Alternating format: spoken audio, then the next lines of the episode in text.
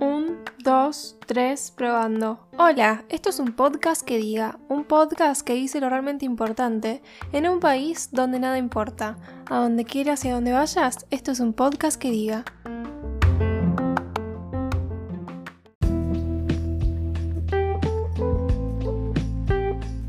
Hola y bienvenidos a este nuevo capítulo de un podcast que diga.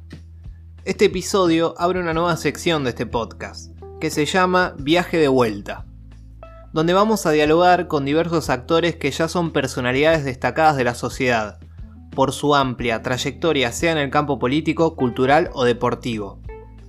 En esta ocasión vamos a entrevistar a una mujer de amplia trayectoria en la política y en el ámbito de los derechos humanos. Nació en Avellaneda, hace 89 años, profesora de francés de familia de clase media profesional. Sufrió la desaparición forzada de su hijo Pablo en 1976 por parte de la última dictadura militar. A raíz de esto, su vida cambió radicalmente. En pleno proceso se incorporó activamente a la Asamblea Permanente por los Derechos Humanos, organismo que bregaba por la aparición con vida de los desaparecidos en la dictadura. Ya en democracia, fue miembro de la CONADEP, la Comisión Nacional sobre la Desaparición de Personas, y luego, en 1990, ingresó en la política partidaria con la formación de la coalición de centro-izquierda Frente Grande, que posteriormente conformaría el Frente País Solidario, FREPASO. A partir de ese entonces fue diputada nacional, senadora, convencional constituyente para la reforma de 1994 y ministra de Desarrollo Social durante el gobierno de la Alianza. Actualmente es presidenta del Club Político Argentino. Hoy está con nosotros Graciela Fernández Meijide.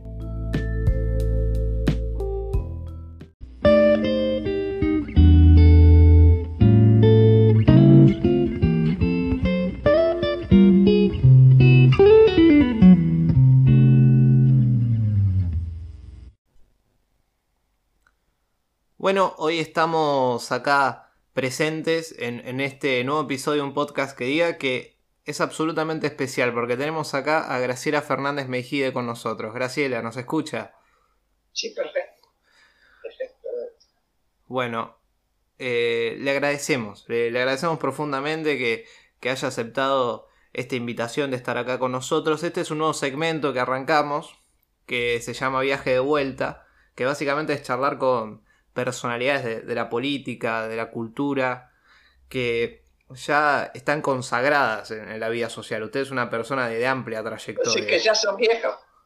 No, no, quisiera decir eso. La, verdad que eh, es, absolutamente respetable. Eh, todas las, todas sus labores. No, no, lo que falta es que nos maten. Este, no, yo lo sé, pero, pero, no te equivocarías diciéndolo, ¿vale? Bueno, para arrancar, primero que nada, eh, yo le quiero preguntar, eh, vamos a arrancar desde el inicio, desde su juventud. Usted nació en Avellaneda, ¿no? Sí. Nació en, Avellaneda.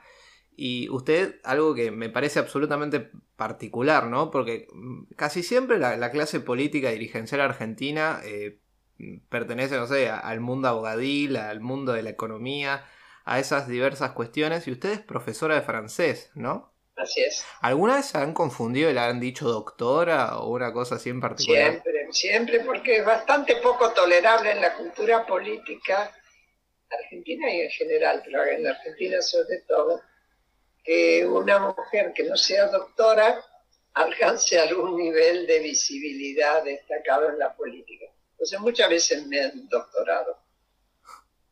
Eso, eh, Suponiendo que era abogada, claro, porque es lo que imaginan.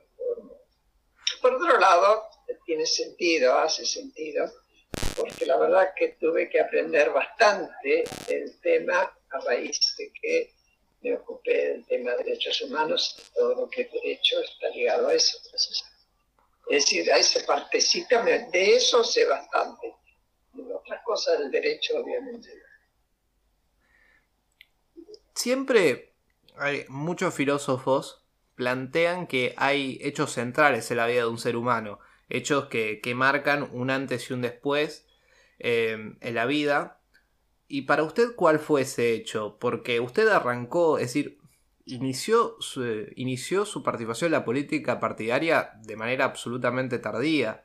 ¿A qué, edad, ¿A qué edad ingresó a la política partidaria? A los 60 años, a la política partidaria a los 60 años.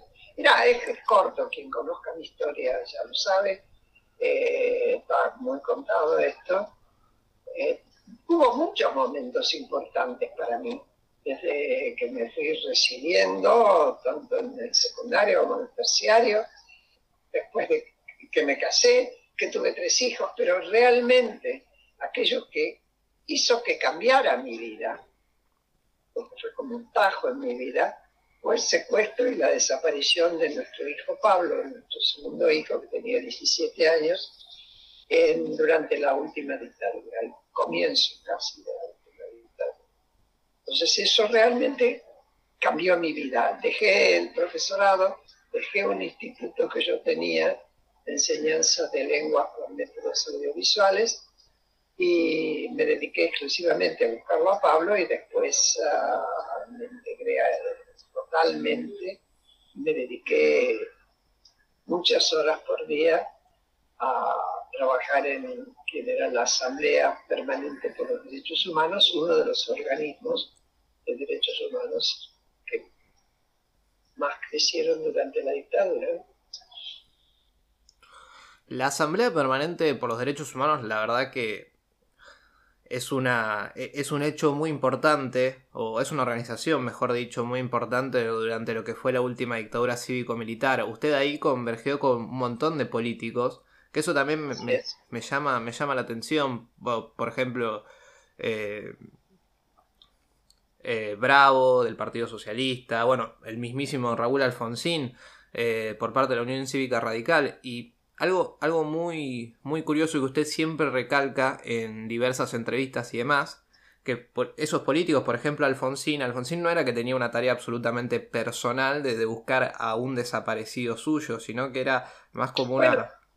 es que la característica principal de la Asamblea Permanente, primero, que no se creó después de la dictadura, sino antes y como un intento de freno de llamar la atención al gobierno de entonces, que era el de Isabel, eh, Isabel de Perón, para que frenara el accionar de la AAA. En ese momento eran pocos los que estaban y ninguno de ellos tenía a alguien desaparecido. Es más, algunos de los que estaban entonces después no estuvieron porque tuvieron que exiliarse, es el caso de Raúl Aragón, que era el rector del Nacional Buenos Aires en esa época, y, algunos dirigentes peronistas que se sintieron especialmente en peligro aunque no estuvieran en la lucha armada ni cercadas a, a, ese accionar. Por lo tanto, yo, lo que vos me habrás oído decir o habrás leído que yo dije siempre es que agradezco enormemente y valoro muchísimo la compañía de esa gente que arriesgaba su vida y su seguridad eh, para ayudarnos, para apoyarnos, es decir, por una cuestión de convicciones y de ética. Y ahí estaban Alfredo Bravo, que después fue secuestrado, eh, estaba Oscar Allende, estaba Alicia Moro de Justo, estaba, bueno, Alfonsín. Había no muchos más. Tú no te vayas a creer que la resistencia a la dictadura se hizo con mucha gente. No es así. No es así. En cada, fíjate que cuando se eligió presidente de las madres de Plaza de Mayo había 20 madres votando. Una cosa era ser madre, pero otra cosa era reunirse para manifestarse.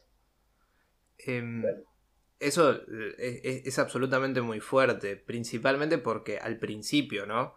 Eh, la, sociedad, hay, que decirlo, veía con buenos ojos eh, la llegada de un gobierno militar.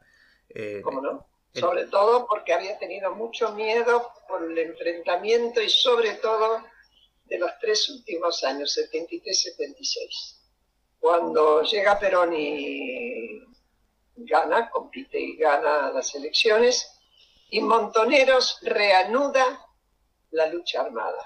lo primero que hace es matar a Ruchi. Con lo cual Perón sintió que iban por él y respondió muy fuertemente como respondió un general. Este, él fue el creador de la, de la frase aniquilarlos. ¿Eh? Después de en la plaza, diciéndoles tranquilo. Pero eh, esa, también es cierto que esa decisión de Montoneros muy militarista hizo que Montonero empezara a desgajarse.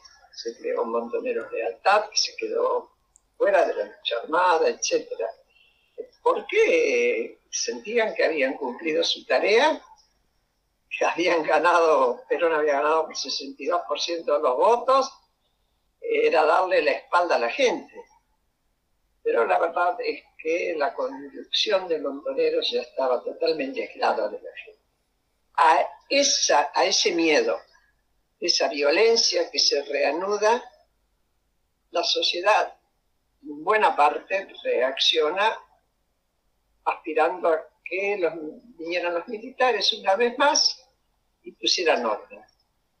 Seguro que nadie imaginó que lo iban a poner de la forma tan brutal y tan perversa como lo pusieron. Era inimaginable. Sin embargo, eh, eso se hizo. Muchas veces eh, diversos sectores, ¿no? Actualmente del kirchnerismo y, demás, la han catalogado usted como una mujer antiperonista. ¿Usted se considera antiperonista? Como dice. Por... La verdad nadie, de mí antiperonista, no sé, a lo mejor en las redes, como yo no, no recorro las redes, puede ser que me evite ver todas las cosas que dicen de mí. Pero no es la mayor caracterización la de ser antiperonista, al contrario. Entre los peronistas eh, sienten que yo soy la menos antiperonista. Eh, fui antiperonista hasta los fusilamientos de José León Suárez y fusilamiento después del levantamiento de Valle y Tanco. Ahí eh, dije, ¿qué estoy haciendo yo? Todo eso, más el bombardeo a Plaza de Mayo, que fue el mayor hecho brutal de asesinato de civiles que manifestaban que no querían que se fuera Perón, y la prohibición del peronismo, que también fue muy duro. Todo eso hizo que yo reflexionara y dejara de ser antiperonista. No me, no me convirtió en peronista, pero la verdad que tampoco me hice de ningún partido político, aunque en general cuando pude voté por el socialismo. En ese sentido, muchas, muchos historiadores coinciden, ¿no? Que, que, que, los hijos, ¿no? De esa clase media que en, gran parte se fobió en, lo que fue el antiperonismo durante el segundo gobierno de Perón y demás, ya con, todos esos acontecimientos, ¿no? El, fusilamiento de, del general Valle, el fusilamiento de José Luis, de José León Suárez, el bombardeo a la Plaza de Mayo, los 20 años, ¿no? De, proscripción al peronismo, han llevado a que eh, la juventud, ¿no? En, general de, de esa época, haya coincidido en, esta cuestión de que no, no, se haya hecho antiperonista. Es decir, sus padres capaz eran antiperonistas, pero, pero ellos no se hicieron antiperonistas. Como que. No, tampoco peronistas, porque Montoneros, por ejemplo, que venía de la corriente católica y María nacionalista y con antecedentes de derecha, uno venía de Tacuara directamente, que era una formación muy de derecha y anti judía, antisemita, eh, los que terminaron operando dentro del peronismo más por un cálculo de ver dónde, habiendo armado un núcleo chico con aportes de distintos lados, venían, este, no es que se crearon exclusivamente con los alumnos del Buenos Aires, sino que había habido un sector que venía de Córdoba, había este, el sector descamisado, que después fueron convergiendo, pero eh, lo que hicieron fue mirar y decir, bueno, ¿dónde nos integramos para tener masa crítica? Y, y vieron el Partido Peronista, que ya tenía una resistencia armada, hasta armada este, construida, pero también armada, porque vos tenías eh, resistencia armada peronista, la RAP. Es decir, que eh, tenías eh, una... Era un lugar donde Montonero fue a instalarse. Ahora bien, nunca los peronistas más antiguos y mucho menos los sindicalistas aceptaron bien a Montoneros. Siempre dijeron que eran entristas, siempre los sintieron como advenedizos. Y ahí hubo una tensión muy fuerte. ¿Qué pasó con la juventud? La juventud, que en muchos casos estaba cercana al ejército revolucionario del pueblo, a ver, cuando Montoneros presenta su carta, que es el asesinato de Aramburu, fue tan brutal el choque que se acercaron a Montoneros, que además tuvo una política de extensión social a las villas, de construcción de lo que era la JP en muchos lugares. Tú tenías Juventud Peronista sindical, Juventud Peronista sociales en distintos lugares, en la, este, la UES, en, en, la escuela secundaria, tenías ramas y brazos por todos lados.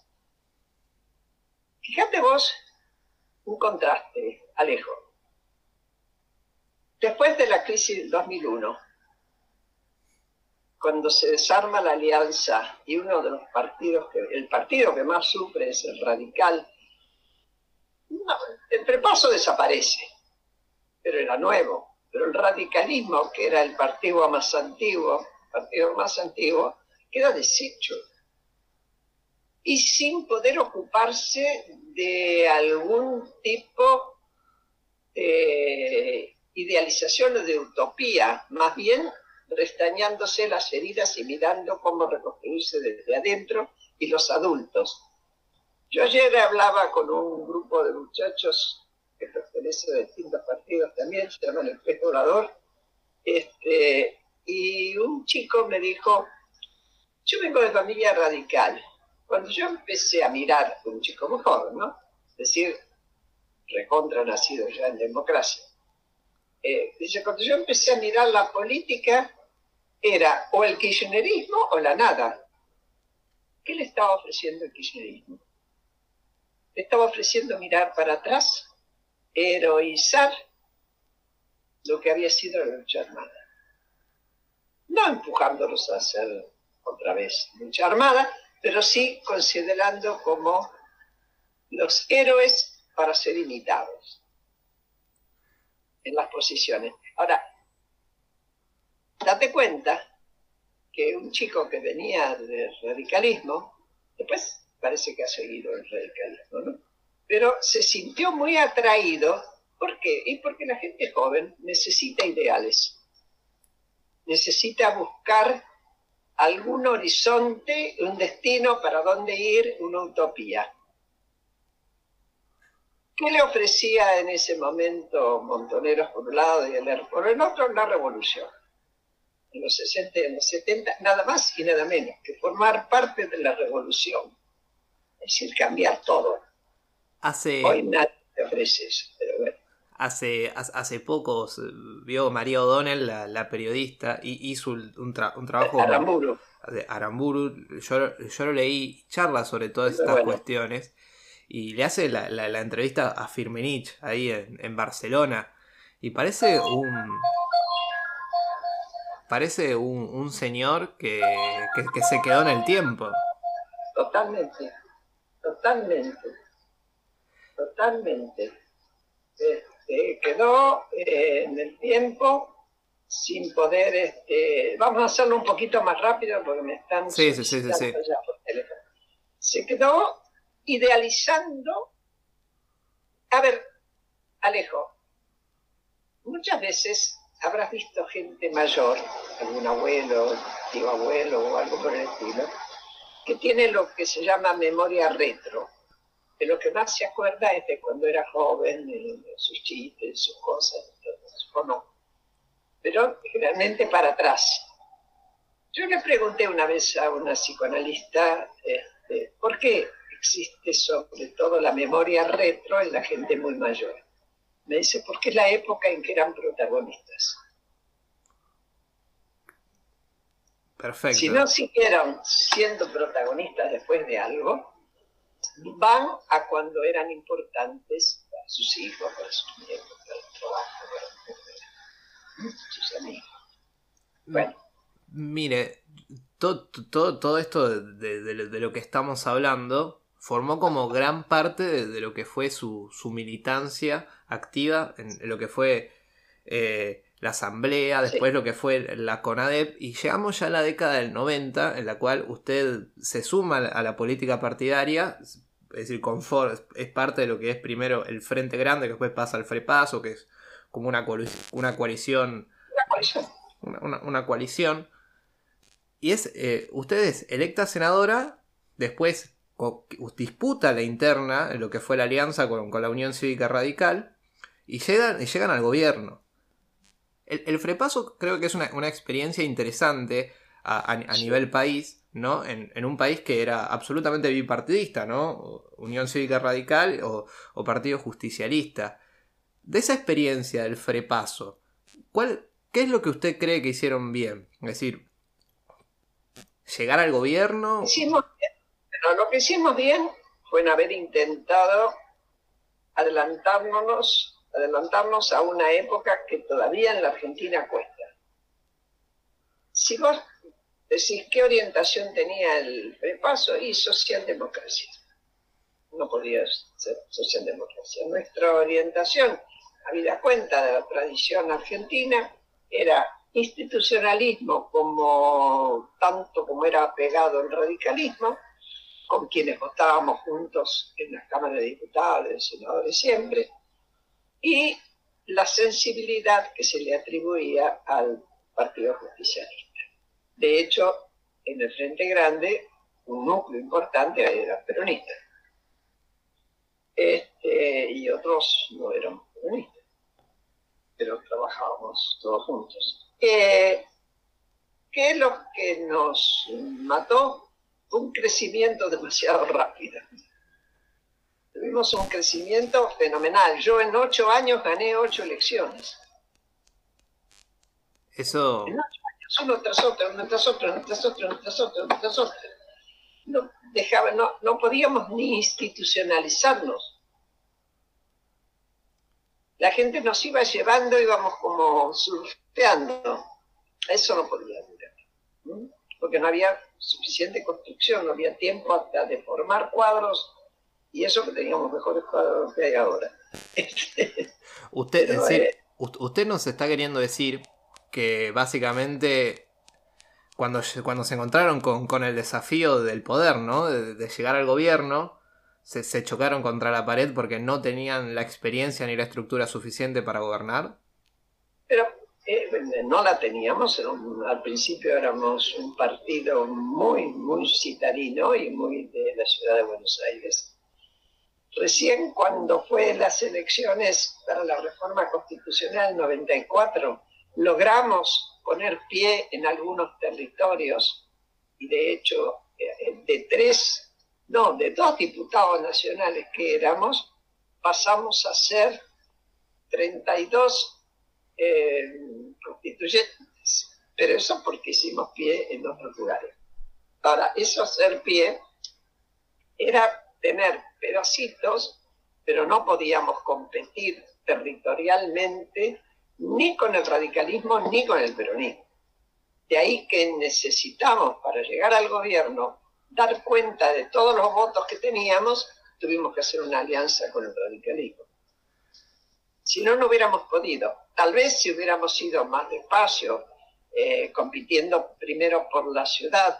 Yo creo que Macri tomó muy en cuenta la experiencia nuestra y compitió por la ciudad dos veces antes de largarse a la presidencia, para armar más territorio. En ese sentido, siendo un centro derecha, nosotros éramos un centro izquierda, este, tuvo otra posibilidad de armar. Aún así, tiene sus costos.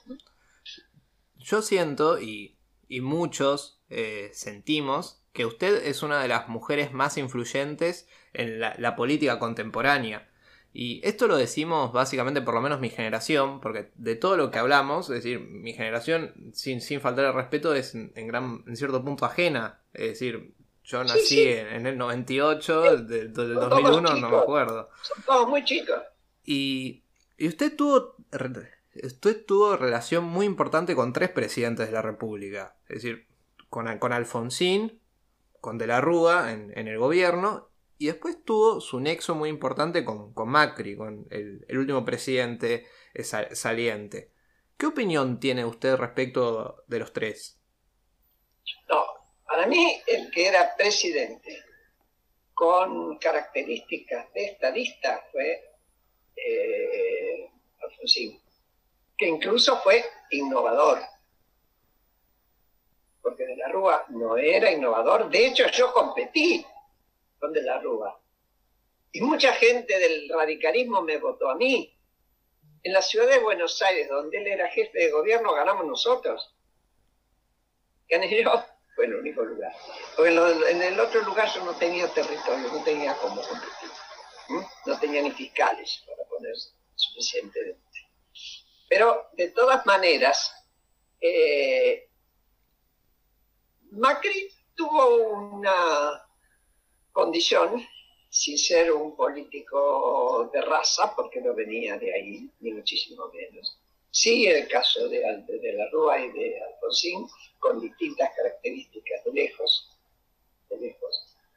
Este, Macri tuvo, yo diría, el mérito de armar una fuerza, de sostenerla y de haber gobernado los cuatro años iniciantes y además de haber sacado, aún perdiendo, 41% de los votos. No es poca cosa. Por eso hoy deja una oposición bastante armada. ¿Qué opinión le, da usted, primero, ya para, para cerrar como, como pregunta final? Eh, la situación que estamos viviendo hoy en día, no, la, la cuarentena, y que en poco tiempo va a arrancar la campaña política, porque ahora tenemos la, elección de medio término el, ahora el próximo año. Y a, nivel mundial, todos ya, la mayoría de, los analistas políticos están hablando que las, las próximas elecciones son básicamente un desafío para todos los oficialismos, principalmente para este. ¿A usted qué le parece que... ¿A, usted qué le parece que el, que el oficialismo está, nunca se resguardó, que está pensando, que está poniendo ya sus fichas para el próximo año o está pensando hoy en día la pandemia? Lo lógico, no, está pensando en las dos cosas seguramente. En la pandemia porque no le queda otra. Aunque quisiera pensar exclusivamente en el próximo año, es más, cómo se resuelva el tema de la pandemia y la otra pandemia, que es la económica, le va a condicionar mucho el resultado de las otras elecciones. Eh, Alejo, no te equivoques, la situación económica que se nos viene es muy grave. Ya, no es que vaya a ser, ya es muy grave, muy seria. Entonces, eh, eso eh, incide muchísimo en el voto de la gente. Lo que me parece que no están reaccionando adecuadamente dentro del Frente para Todos es al no impedir la tensión que es evidente entre el presidente y la vicepresidenta. Ahí hay una tensión que les impide reaccionar de la mejor manera que sería buscando mayores acuerdos para tener una base política más amplia, con sectores, aunque después sepan que van a competir, pero, y fuertemente, pero en los temas básicos como es la economía, como es la justicia. A ver, en este país, ¿hace falta que la justicia sea reformada? Sí, señor, hace falta. ¿Alguien cree que si se meten a reformarla ahora sin previos acuerdos va a ser sin apuntar a exonerar de culpa y cargo a Cristina Fernández de Kirchner y sus hijos? Hay una total desconfianza, no se la cree nadie. Aunque tuvieran buenas intenciones, no lo creen. Lo mismo si te hablan bien de los jubilados, te dicen, vamos a hacer esto por los jubilados. Los jubilados le vamos a creer. Nadie le cree. Si han hecho todo al revés. Están sacando plata de donde pueden. Y de aquellos que resisten menos porque no tienen cómo organizarse. Entonces, falta confianza. Y para que haya confianza, lo primero que tendrían que establecer es armonía entre ellos, para buscar después consensos en los temas que se consideren más importantes para el país, que es la justicia, su independencia del Poder Ejecutivo, la educación, porque vos y yo estamos haciendo una entrevista con toda esta metodología. ¿Cuántos jóvenes de los que han caído por debajo del nivel de la pobreza tienen acceso a esta metodología y esta tecnología? ¿Y quién los va a contratar? como no haya empresas que contraten mano de obra de trabajo más pesado, no técnico. Eso tendría que estar discutiendo, sí. Muy, muy buen análisis el, que nos deja y le queremos agradecer un, montón de, corazón eh, su participación y por habernos dado su tiempo. Bueno, bueno, es un gusto. muchísimas gracias. sea útil. Perfecto. Bueno. Chao. Chao. Chao, gracias Alejo, que te vaya muy bien. Chao.